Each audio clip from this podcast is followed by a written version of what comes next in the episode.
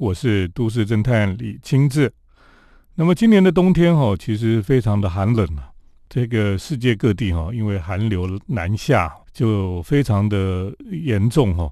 包括在中国大陆，包括日本，包括韩国、美国哈，这个寒流哈，都带来很大的伤害哈。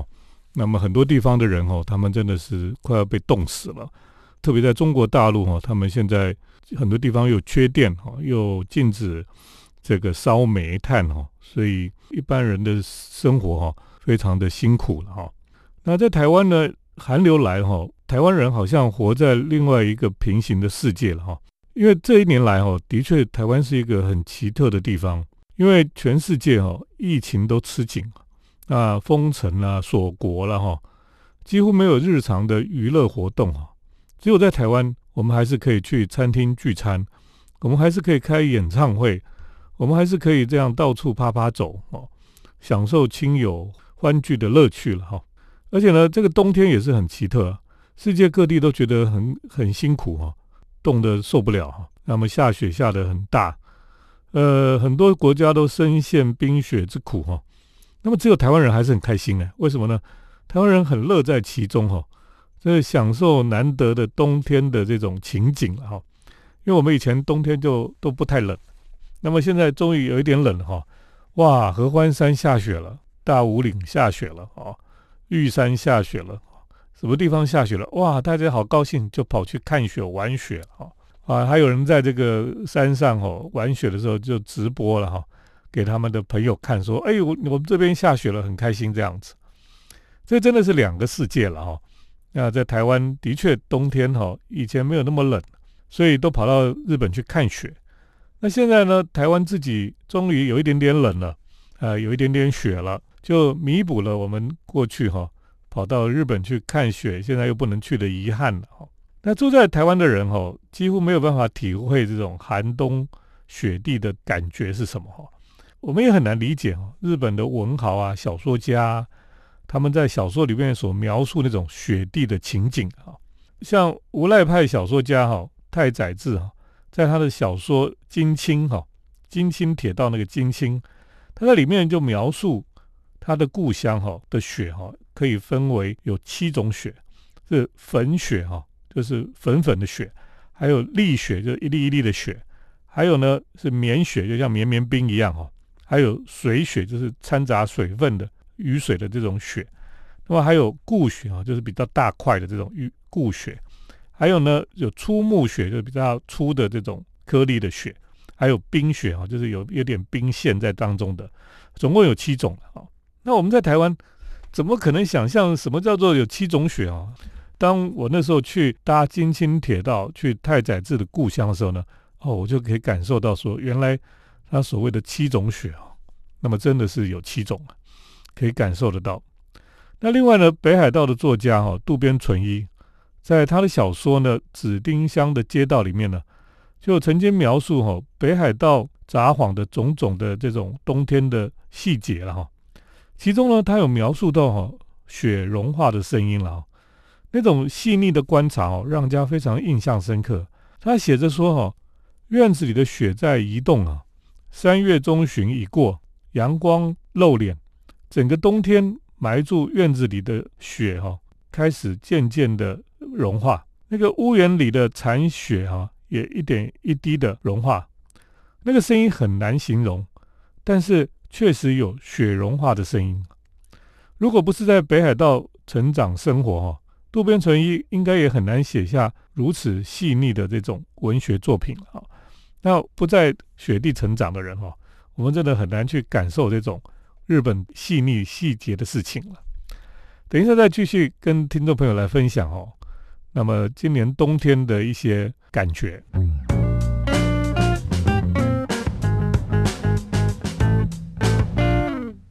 欢迎回到我们建筑新乐园节目，我是都市侦探李清志。那么今年冬天哈，的确是台湾比较冷了，然后那么也有地方有下雪了哦。那以前冬天的时候呢，总是要去日本哦，或者去韩国去赏雪哈，那么体会这种冷冽寒风吹过脸庞的感觉，或是去听听小说家所描写的哈雪融化的声音啊，或是去搭这个金青暖炉列车了哈，去体会太宰治所描述的这种七种雪到底是什么雪。那旅行中呢，最常见的就是那一台温暖的煤油炉了哈。那么在日本哦，不论是在孤寂的小火车站里面，在这种老旧的日式旅馆里面，或是在这种热络的居酒屋里面，你都可以看见一个煤油炉哈，在寒冷的空气中呢，散发着光跟热哈，吸引着人们聚集了哈。那么也分享着冬日难得的温暖。那在日本呢，这个暖炉上还可以烧一壶热水哈。随时可以泡茶来喝了哈，就热热的这样子。那么身体内外都可以，因为热水就暖热起来。呃，很多地方呢也会在暖炉上哈，就煮一锅这个关东煮哈，随时可以填饱肚子。暖炉很方便哦，也可以拿来烤麻薯哦，或者是煎蛋做早餐，或是烤猪肉干了哈，甚至呢那种小香肠哈，放在锅子里然后放在暖炉上面，很快就可以熟，就可以吃了这样。有点像一种在野外露营的一种乐趣了哈。那么寒冬中有火炉哦，就会吸引很多人来聚集，那么就会变成家庭的中心了。美国建筑大师呢，Frank Lloyd Wright 他设计的房子哈，都是以壁炉为中心，因为他认为哈，火炉是家庭的重心啊，是住宅重要的一个种配备哈。那我记得呢，我小时候家里哈住在天母，那天母的房子早期就是给美军住的嘛。那那时候每一栋房子哈，真的都有壁炉哈。冬天呢，大家就在那边烧柴火，就会把那个沙发椅搬到壁炉的旁边哦，大家在那边很舒服，在那边读书啦，在那边闲聊啊等等。那是小时候一个蛮重要的记忆了哈。那当然长大以后住公寓就没有这种壁炉了哈。那我几年前哈，因为很喜欢这种日本煤油炉机械造型哈，所以我特别买了一台白色的煤油暖炉。就把它摆在客厅哦，那本来就把它当做有点像家具摆设，很好看这样子。虽然很想好好的来用一下，可是台湾真的是天气太温暖了，呃，到冬天真的冷的时候也没有冷几天了。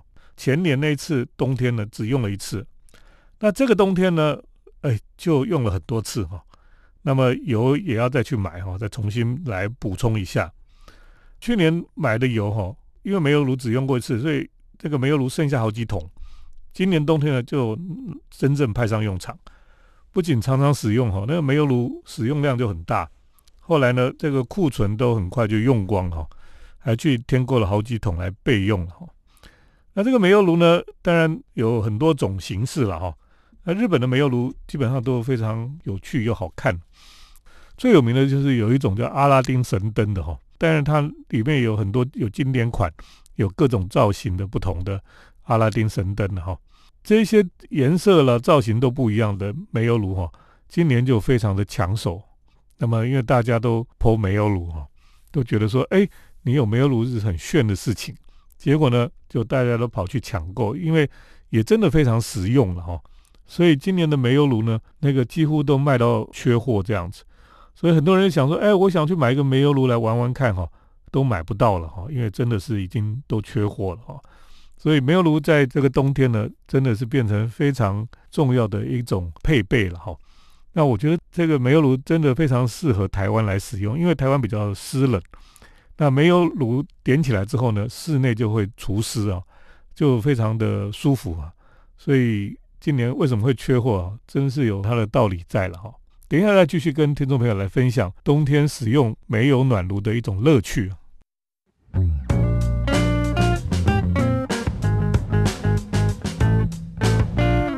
回到我们建筑新乐园节目，我是都市侦探李清志。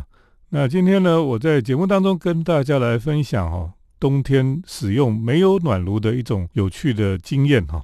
过去我买这个煤油暖炉哈，摆在客厅觉得很很有这种不同的味道哈。所以呢，这个煤油暖炉过去其实都没有用过几次了。那今年冬天因为特别的冷哈，就开始大量的来使用哈，就发现非常的好用，怪不得今年冬天哈，这个煤油暖炉哈到处都在缺货了哈。这个暖炉呢，点火一点起来哈，整个室内的空气很快啊，因为它效率很快，那么整个室内哈就整个就暖和起来哈，就非常的有效率了哈。通常我们用电暖炉哈，就要等很久，慢慢会热起来。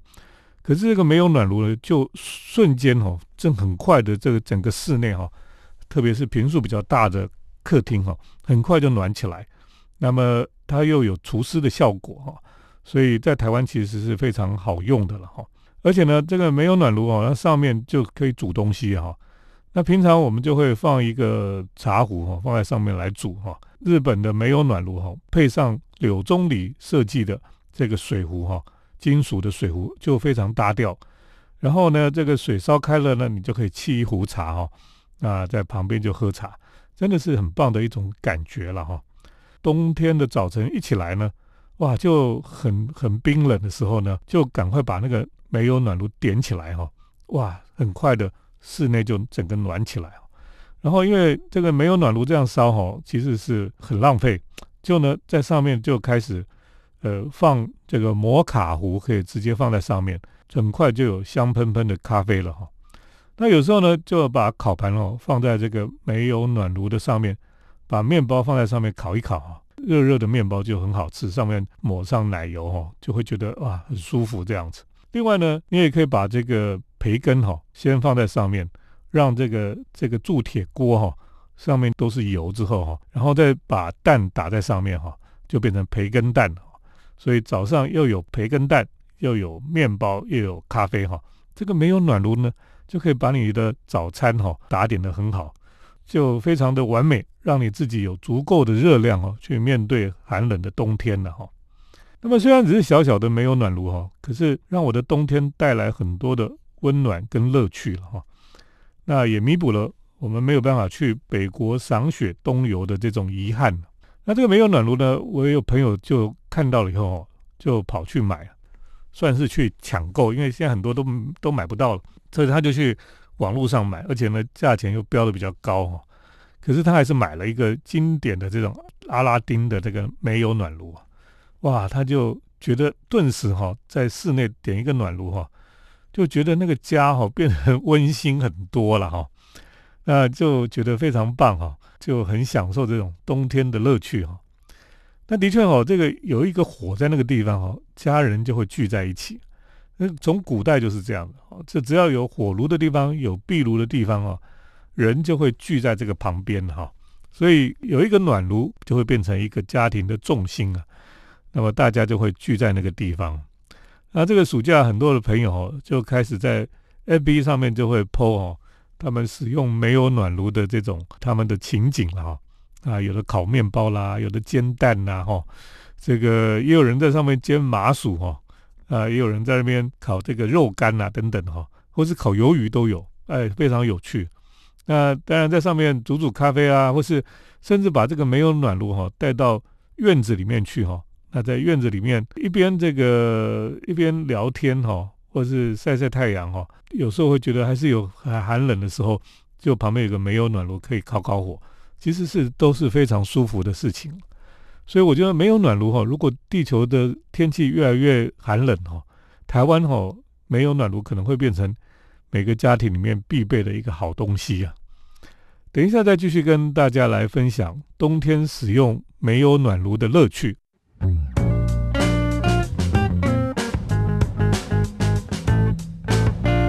我是都市侦探李清志。那我今天在节目当中呢，跟大家来分享哦，我使用煤油暖炉的这种冬天的乐趣了哈。那我觉得台湾很有趣哈，就是冬天人家冷的要死，哎，台湾人觉得很开心啊。那我其实也比较喜欢冬天，我觉得夏天热的受不了，一直流汗。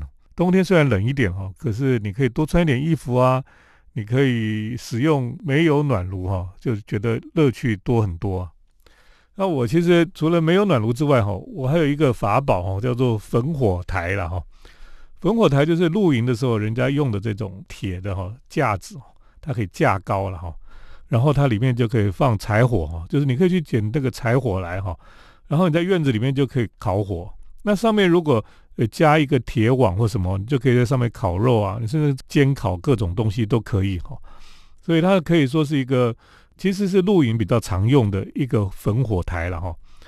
那因为我弟弟家有有院子哈，所以有一天我们就去他的院子里面哈，就把焚火台哈把它架起来，然后呢，就把院子里原来有一棵这个樱花树，它之前有一些枯枝啊，哈，树干的枯枝哈，就把它收拾起来哈，然后就把它点火烧这个樱花木的枯枝了哈，有点樱花木的香味，还蛮舒服的。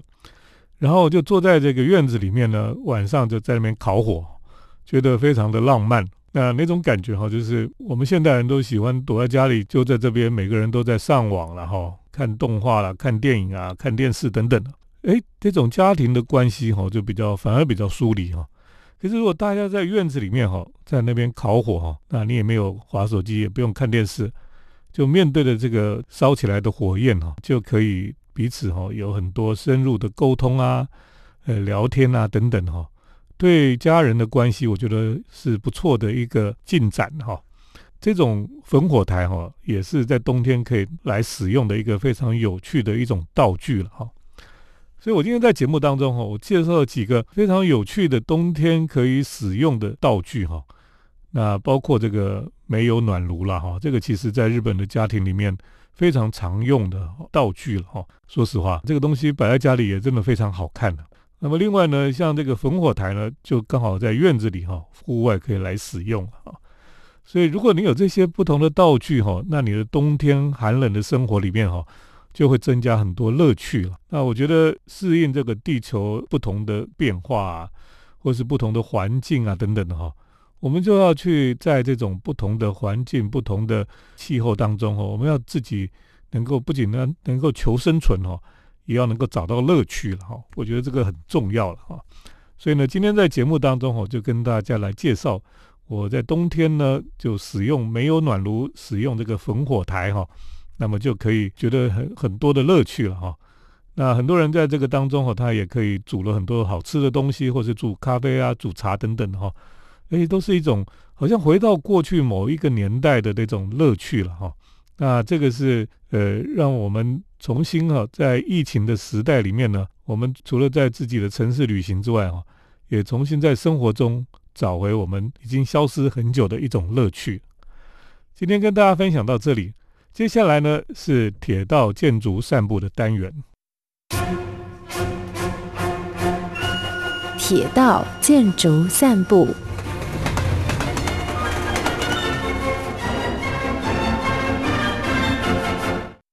欢迎来到我们铁道建筑散步的单元，我是都市侦探李清志。我想今天在这个单元里面哈，要来介绍一个地方，可以看到很多火车的地方哈。这个地方呢是美国非常特别的一个博物馆哈，就是亨利福特的博物馆。那这个博物馆呢在底特律，那以前我去过，因为觉得那个地方实在是太特别了。那我们都知道，亨利·福特哈就是福特汽车公司的老板。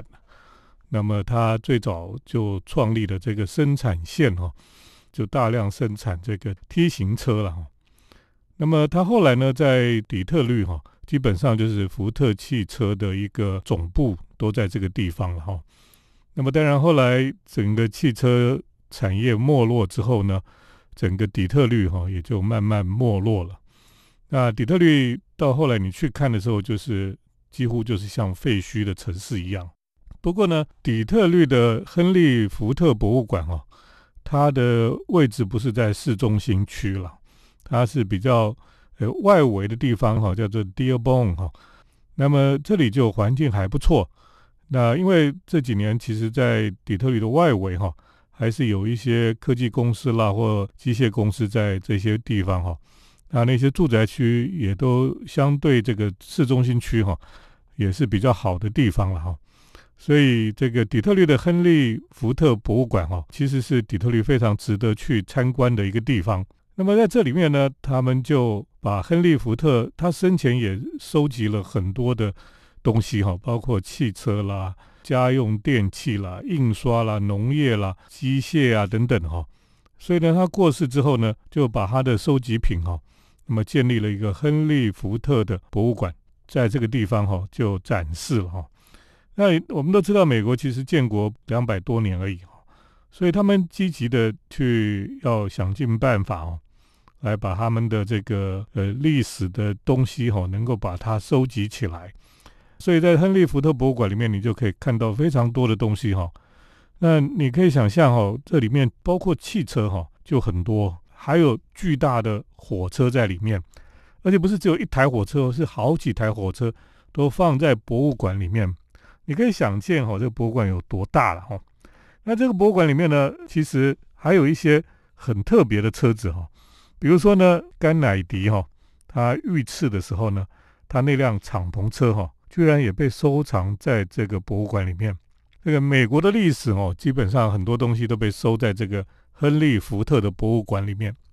那林肯呢，他也是遇刺，林肯遇刺的那个坐的椅子哈，居然也在这个博物馆里面呢，而且上面还有血迹哈。那个是林肯的血迹，那另外还有更奇特的东西，就是里里面有展示一个灯泡。那么听说那个灯泡里面哈，就收藏着爱迪生在人世间最后一口气哈，他们就把它收在这个灯泡里面，这是有点匪夷所思了哈。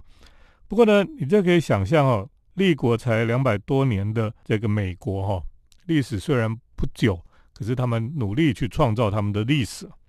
那我觉得最最令人震撼的，那时候去的时候，就是看到很多列的这个火车了。就是你知道，美国他们从西部时代的火车哈，铁道的路线哈，就是东西线这样子。那么呃，这个铁道呢上面跑的火车哈，都非常的巨大哈。站在那边就发现，那个火车几乎就是两层楼高的火车。你可以想象哦，那个就是非常大的火车头。为什么呢？因为在美国大陆哈，他们要跑这个很长的路哈。你在美国哈遇到这个火车来的时候哈，通常在平交道你要等很久很久，因为那个很长的列车哦，所以这火车头呢都非常的巨大，然后非常的有力量这样子。所以在亨利福特博物馆里面，你就可以看到这些非常巨大的火车头。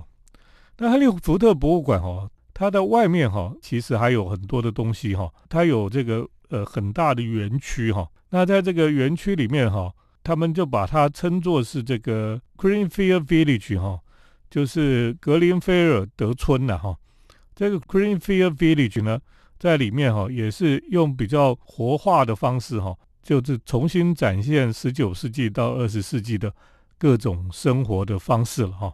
那就是有人就穿古装啊，这边走来走去啊哈，就是一种沉浸式的体验哈。那那边的人就会骑这种大轮的脚踏车啦，呃，踩高跷啦，或是在路上跑的就是马车啦，哈，要不然就是早期福特的这个原版的梯形车，哈，司机呢也穿着一丝不苟的制服，在这里面哈，你还可以在这个村庄看到蒸汽火车，哈，在这个 Greenfield Village 里面哈就会穿梭，啊。那这个蒸汽火车是真的哦，而且他们为了要让这个老的机器，哈。呃，上百年的蒸汽火车能够运转哈，他们就是每天要给它很大的保养哈。不过非常有趣哈，你甚至可以坐这个游览的蒸汽火车哈。那么在这个村庄里面到处逛游这样子，大家呃很少去看过这个地方哦。可这个地方真的是一个呃非常有趣的地方。那你可以看到美国的整个历史的发展哦，包括他们的科技的发展等等的哈。那么另外呢，在因为底特律本来都变成废墟了哈，那福特汽车公司哈这几年哈就花了九千万美元哈，就在底特律这个 Michigan 中央车站哈这个 Central Station 哈的大楼把它买下来。那这栋大楼是非常的辉煌的大楼，你就可以想见哈。那么在以前哈，底特律是多么的辉煌的一个城市。那这个中央车站哈，后来就也是变成废墟了哈。一九八八年就关闭之后呢。就象征了美国底特律这个城市这个汽车城的衰败。那后来这个这几年哈就被福特汽车把它买下来，他打算把这个中央车站跟旁边的社区哈部分都给它整修复原了哈。那么在这里呢，要把打造成全美最先进的自动驾驶工程的开发中心。那么在大楼顶上要设置一个高档的酒店哈。那么将来哈这个地方就变成一个。原来是一个废墟了哈，然后用自动驾驶、自动汽车的科技哈，再重新赋予这个地方新的生命，非常令人期待哦。有空大家可以到这个地方去瞧瞧。今天这个铁道建筑散步的单元跟大家介绍到这里，谢谢听众朋友的收听，我们下礼拜再见。每一条铁道，每一个车站，每一种火车，都有令人惊艳之处，能为我们的世界开启一道通往梦想的窗。